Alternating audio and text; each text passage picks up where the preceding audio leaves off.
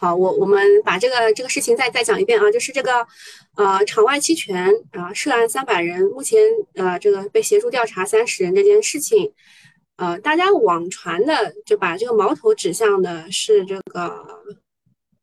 E 叉叉啊，这家喝酒公这喝酒的这个这个里面，但后来我们去查阅，发现这一位韩什么川这一位人呢，他是以做这个固收加和这个债券为主的，就是他如果是做这一块的，我我不太相信，为什么呢？就是他的股票的那一块是交给其他人做的，就不知道他有没有什么里应外合什么，这这个事情不好讲，对吧？然后这个事情他们怎么做成功的呢？是这个样子的，就是如果你呃这个属于暴力高杠杆啊，暴力高杠杆，呃就是如果呃他假设啊，他假设中石油当时是呃他买一百万对吧？一百万他只要上涨百分之二十，那么客户可以赚二十万，然后他的保证金交掉了六万，那么他呃这个。净收益就是十四万，对吧？十四万再除以掉保证金的六万，它的这个收益率就是在两百三十三点三。然后它如果下跌的话，你也仅仅会只损失保证金的六万，对吧？那如果它只上涨百分之五的话呢，就是你就净亏损一万，对吧？净利润是百分呃呃五万嘛，对吧？然后这个事情你不用搞得特别清楚，你要知道的就是这件事情，场外期权它。不是普通的人，就个人投资者是开不了的。他只有通过第三方机构的方式，或者是自己成立机构公司去开这个场外期权。那么就是基金经理他个人是做不了的啊，他做不了的。就是最近什么净资产不低于五千万人民币，金融资产不低于两千万人民币，且有什么什么什么相关的投资经验，巴拉巴拉，对吧？就看到他其实他其实对于这个场外期权的门槛是非常的高的。基金经理独自是完成不了的，所以就衍生出了一一批马甲专供他们来进行交易，而且他还通过了什么？通过了这个中介。这次是出事情，就是被查出来，可能就是由于这个中介的关系。呃，他就是说这个，比如说啊，他举举举个例子，说获利的步骤可能是几个顶流的基金经理。联合密谋拉一只股票，拉升之前呢，通过中介先去买好它的看涨期权，拉升股票的空间是百分之三十，当然你要顶住啊，顶半年啊，在百分之三十，然后呃这个交割的时候就可以获利百分之三百，时间就是半年啊。理论上呢，期权具备一切的老鼠仓的特性，暴利隐蔽性高。然后他们说怎么怎么被查呢？就出在这个中介身上，主要就是两点，可能啊，可能两点。第一点可能是他们，呃，赚钱眼热被举报了；第二个是呃，监管发现这些机构成功率太高，发起了调查。这个这个原因不得而知，反正出事就出事在中介身上了。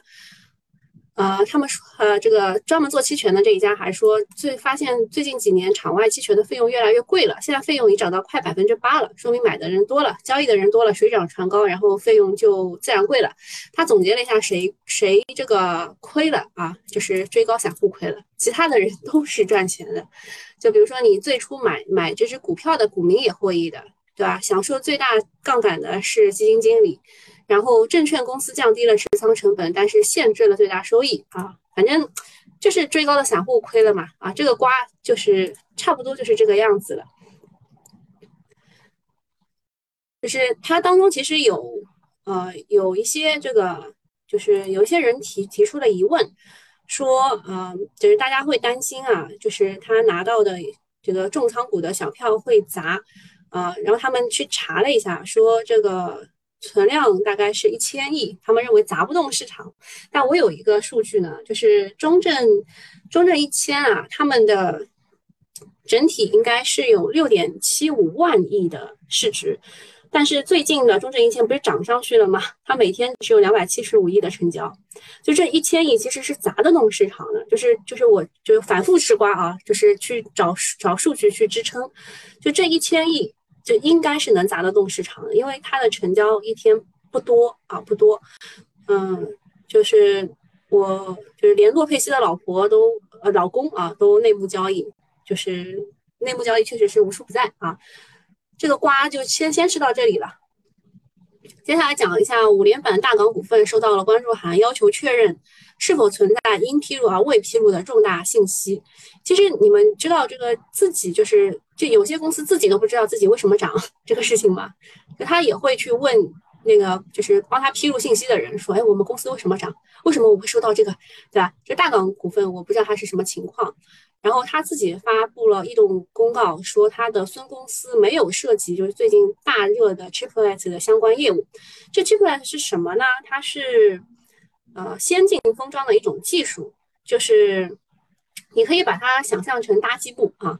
这个这个是所有人科普的时候说的一句话，但我个人认为，其实就是就是因为我们实在是。呃，这个芯片啊，二十八纳米就是再做小，就是有点难，对吧？我们想出的一种折中的一个过渡的办法啊，只能这么说，就是没不要把它包装的特别好。昨天呢，半导体上演了渣男本色，除了 Chiplet 的概念，其他基本上都歇菜了，包括那个 EDA，对吧？EDA 就那几只股也是不行啦。然后呢，就是晚上泼了两盆水，先是这个领头羊五连板的大港股份辟谣。然后另外一个是收了关注函啊，就是两个消息叠加会对情绪会有一些冲击。对于渣男板块来说呢，某一些大屁股的龙头持续性不是很强，现在还是题材的逻辑，所以就是这几只股啊，就是高标股和这个市场龙头股，他们的表现至关重要。如果他们能够继续的拉板，或者还有就是大的换手啊，就是分歧转移制嘛，那么芯片还是能续命的。啊，反之呢，他们这个情绪就会转冷啊，情绪会转冷。好，下面一个事情是昨天啊收盘之后出来的，四部门说到二零二五年要培育十五个高水平特色家居产业集群。看到这个第一个反应就是炒家电，是吧？呃，说老实话呢，嗯，这个我估计是炒不起来啊，估计是炒不起来，就是你炒家电，估计是炒不起来的。呃，就是家电呢是一个大产业，二零二一年的收入达到了一点七三万亿，同比增长了百分之十五点五，出口竞争力也是比较强的。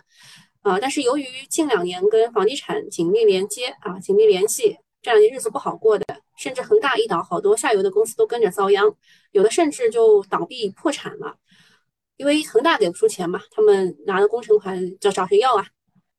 不过呢，房地产纾困开始了，家居行业呢也可能。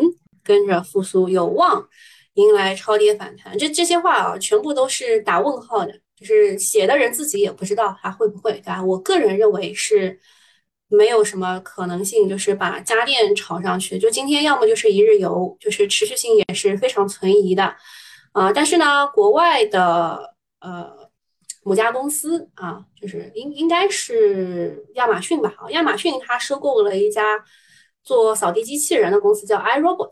对吧？iRobot 它是做扫地机器人的，所以他想起了那两家呃公司，对吧？就那两家公司，一个是给以前给那个小米代工的，对吧？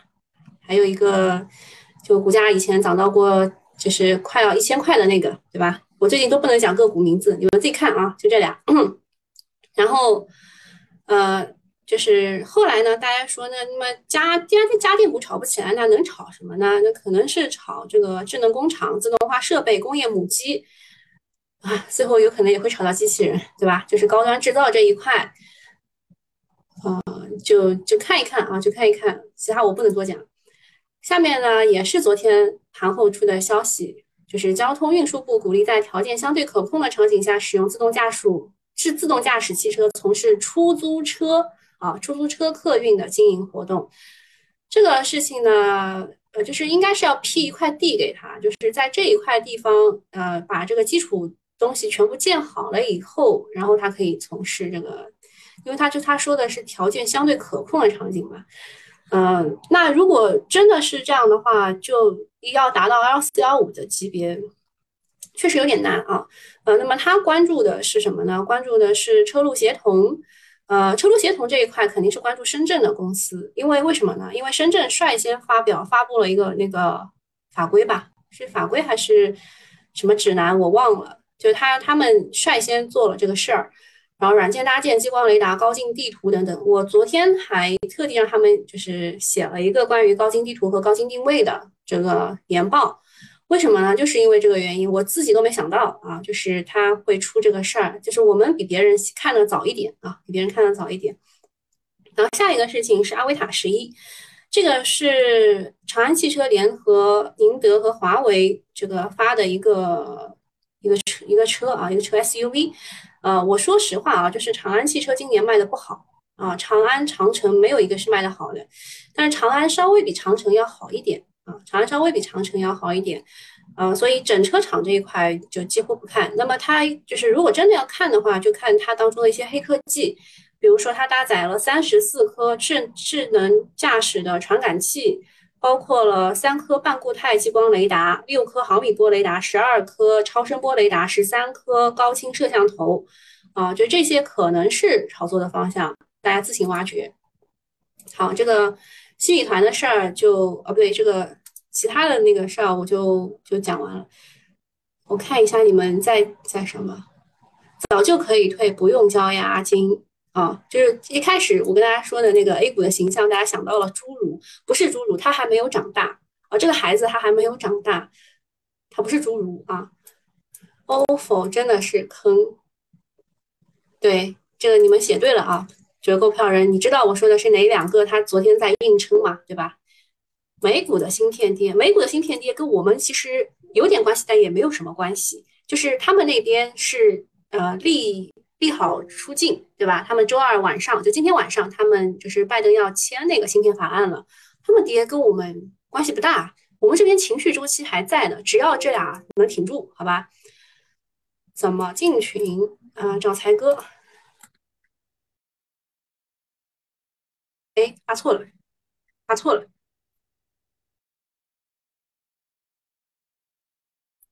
哦，这个对的啊。然后说美芯片是我们竞竞争关系，它跌我们就涨啊。说我想上车，你想你想上什么车？我我就是不能讲呀，我讲就会被关掉啊，我也很难啊。看不懂涨幅，三零涨了三百，赚谁的钱啊？就是因为这个是期权啊，这个是期权，就是你是以小博大的。呃，然后又是保障安全，就相当于你给自己买了一个保险啊，买了一个保险。那问题来了，谁卖看空的期权？就那个中介公司会帮他找的嘛？芯片贸易今年前七个月，我国的进口芯片数量是三千两百四十六点七个亿。呃，是这样的，就是我们国家的这个进口啊，大部分。都是来源于芯片啊，这个一点四万亿，对吧？之前我们就是这个几个数字都背也背出来了，啊，就是我们国家的芯片就是进口是一点四万亿，最近呢少一点了啊，一点三万亿左右。然后跟那个弯弯的这个进口大部分也是芯片，大部分也是芯片，就是一千四百亿啊，一千四百亿。不管怎么吹牛，芯片制造还得靠进口，是的，是的，绝大部分的。东西还是被国外把持着。你像很多东西啊，比如说这个离子注入机啊，这个东西基本上都是国外把持着。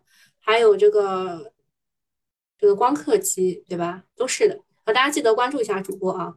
我们先去看一下现在的市场。嗯，Chiplet 这边，嗯，没有没有挺住啊。丰富昨天是很犹豫的一个封板，然后发现，呃，赵老哥是进去了，然后方兴霞是出来了一点，好，方兴霞现在出来了，啊，然后看一下华大不行了，但是他他这个位置开的超级贼，超级贼啊！就是短线绝对要割肉的一个位置，但是长就是在这边赚钱的人，他们还有还有能力去稍微那个啥一下啊。这个是它的龙二啊，龙二。我去看一下板块吧，板块培育钻石涨最好。不对呀，看细分吧。超市连锁永辉超市，嗯，这个。跟每日优先倒闭有什么关系吗？还是呃，我确实看到有消息说他们可能困境反转，但我不太相信。大正家居肯定是出什么事儿了，不可能涨这么高啊！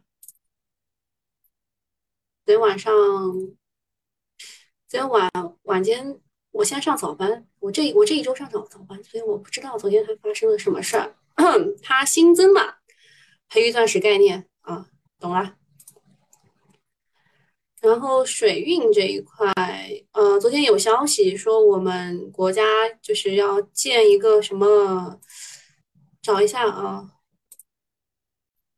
啊，一下子找不到，就是我们国家建一艘是游轮啊，这个游轮呢是是在上海，好像上海造的，这个是跟旅游有关的，跟这个有什么关系啊？塑料，塑料长得好的也也不是他们这个概念的。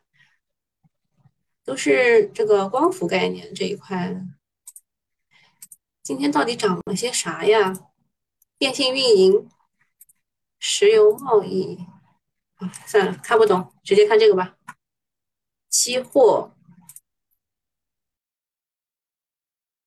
今天基本上都很差，呃，首航啊，首航这个事儿我们其实追踪了很久啊，就是如果你不坚定的话，很容易被洗出来。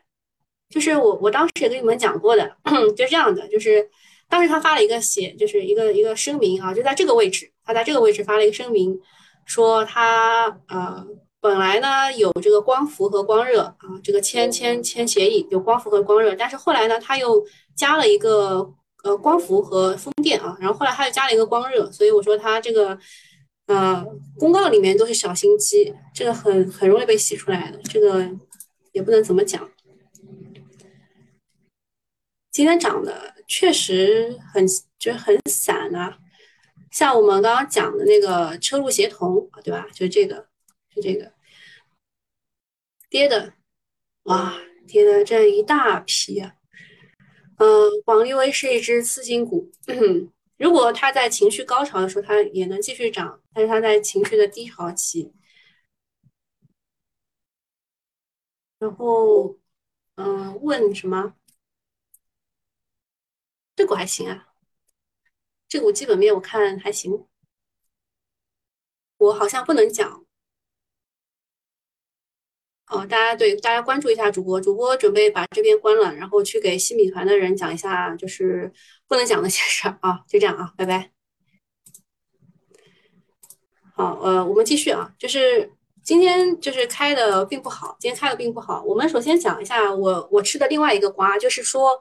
呃，这个这个何某人啊，他就是要发一支新新的基金，然后据说呢，就是他在发行募集期间呢，这个产品就基金经理失失踪了啊，说据说是被抓进去了，然后呃，马上又新增了另外一个产品经理，然后说好事不出门，坏事传千里。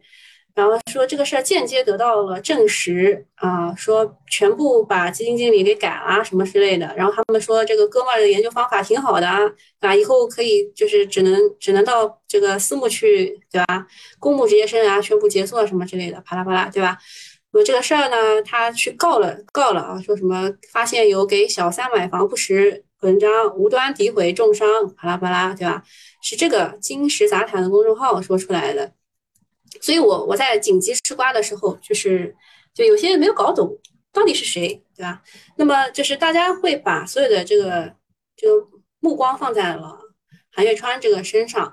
那么韩月川的基金的十大重仓股，因为他管了好多只嘛，对吧？就是把这些全部拉出来给大家看一下，啊，像是保利发展啊什么之类的啊。这当中要跟大家讲一个九力特材，九力特材我们之前其实是跟大家讲过的。是在什么位置呢？是在这个位置啊，是在这个位置。我们跟大家讲过的。然后现在呢，呃，就是我看到还是有好多的这个券商吧在推它啊，还是好多好多券商在推它。那么它其实是有很多个下游的方向的，比如说它有镍基合金可以去做那个油井管啊，需需供需两旺。然后油气输送的管道它也可以做，就是它有那个无缝钢钢管嘛，无无缝的那个不锈钢管。然后还有双碳下核电，它也有的。国产飞机试飞完成，布局航空航天也是恰逢恰逢其时的。呃，我昨天还听到有一个小道消息说，那个轰六啊，好像要改装然后试飞，啊，这跟它也是有关的，好吧？那么就这个股呢，是在这个它的所有的这里面当中，我最看得上的一个。就如果这个股被砸下来的话，我是很开心的。其他的我我并没有特别的喜欢的股。然后我在群里面也给大家发了发了他持有的持有的重仓股的这个情这个东东啊，就是如果这个人他重仓的股票被新来的基金经理给砸了啊，那那就是短期肯定是不好的事儿。如果是中长期的话，看好的股票你可以买啊，你可以在它砸下来的时候买。嗯，我个人能看得上的不多啊，不多。九力、新泉稍微看一看，新宇有一点犹豫，这几个其他的我都有点犹豫啊。这些就是它的重仓股啊，这是它的重仓股。好，这个事儿讲完了啊，还有一个事儿就是讲一下建材。昨天水泥是有异动的，你们有没有发现？昨天水泥是有异动的。那么我去做了这个数据跟踪啊，上一周全国水泥价格是环比上行的，涨幅在百分之零点三左右，涨幅并不大啊。那么你要关注的是，呃，河南、重庆、江苏北部，它的涨价是在十到二十元一吨，然后价格回落的地方是在陕西西安这一块啊，上涨之后有小幅回撤，呃，那么。这一块我们可以去看一下水泥个股啊，水泥，呃，在四就是这个重庆就四川这一块的四川双马，对吧？就这种啊，这种股，还有这这我们这个水泥只能炒妖股啊。如果你真的要玩的话，只能炒妖股，上峰水泥啊，这俩就是妖股。如果你要去做超跌反弹的话，就这俩比较适合。然后再讲一下建材这一块，建材的话，由于前阵子的这个，就就是周末的这个地产纾困，再加上可能有困境反转预期，呃，有可能会有资金会去啊，就是地产和基建的需求会直接影响建材的兴衰。那么就是如果你要去高的风口的这个地方，就是你买那，比如说你买呃芯片一百股，你也要买。建材一百股就是这样的一个配比去配，因为在低估值的时候分批建仓啊，就是建材不一定不一定是建材啊，不一定是建材，就是你要在低估值区域要分批建仓才能最终赚到大钱。就是你可能是阴跌一阵子，然后最后几根阳线就把你拉上去了。嗯，就就反正就是建材当中，我唯一看得上的是水泥，当然还有其他的个股，比如说啊，嗯，比如说管。塑料管材、防水材料、石膏板这种呢，我我基本上都看不上啊。就是唯一可以做超跌反弹的，我个人认为是水泥，就是雨季基本过去嘛，然后它价格稍微上涨，能能讲得过去啊。再讲一下高精定位，高精定位呢是这个，因为我们一直说的嘛，汽车的上半场是电子化，下半场啊不是电气化啊，呃。然后下半场是智能化，所以就是这一块到一直没怎么涨啊，就这几只股，特别是这个四维图新。四维图新呢，哎对，四维图新呢，它这个股就是就一一直没怎么涨啊，一直没怎么涨，就一直在横盘。它从我看一下啊，它从一五年开始就这么一个不死不活的样子啊，目前来说它是在一个。中位数这个位置啊，什么意思呢？就是大跌的时候买啊，大跌的时候买。然后华策导航呢，华策导航呢，最近倒是涨得比较的高啊，比较的高。呃，它这个股的这个特性，你们可以看一下，就是它上下都是走 V 型的，所以它现在在这边啊，没有 V 就就有点令人寻耐人寻味，是吧？然后还有一个中海达，呃，中海达呢是这个全息投影和和那个定位这一块的。我先跟大家讲一下，它是两个东西啊，两项技术，一个是高精定位，一个是高精地图。呃，高精地图看的是四维图新啊，高精定位呢，其实呃，如果你要看的话，可以从卫星导航开始看。然后呃，然后我这边的研报是是东方财富的啊，东财他们认为。然后高精定位，他们想要把重点放在传感器融合这一块，呃，所以呢，他们选的是是这一块啊，就是终端设备层，华策导航啊，中海达，当然还有什么北斗星通啊，对吧？我们以前都讲过的啊，就是北斗航，就是那个里面我们都讲过的。然后它的重点是放在导，就是这个设备终端这一层。然后地图这一块的话，啊，就是四维图形啊，百度和四维图形占了整个高高精地图市场份额的一半，对吧？而且而且四维图形还是百度旗下的。好，那其他的应该应该没有什么事儿了。你们还有什么问题没有？嗯，没有问题的话，今天就到这里啦。呃，二十八岁的宝宝，对，对于资本市场来说，二十八岁就是一个宝宝啊。新子节能问题不大，我个人还比较看好吧。呃，我当时我当时选了两个，我当时选两个，一个是西子节能啊，一个是五洲新春，这两个都挺看好的，我都挺看好的。五洲新春是因为它既有风电又有机器人概念，我觉得不至于两个都死啊。就是位置不太好啊，就是选出来的时候位置就不太好，所以也也没有特别的跟大家讲，嗯，好，那今天就到这里了啊，拜拜。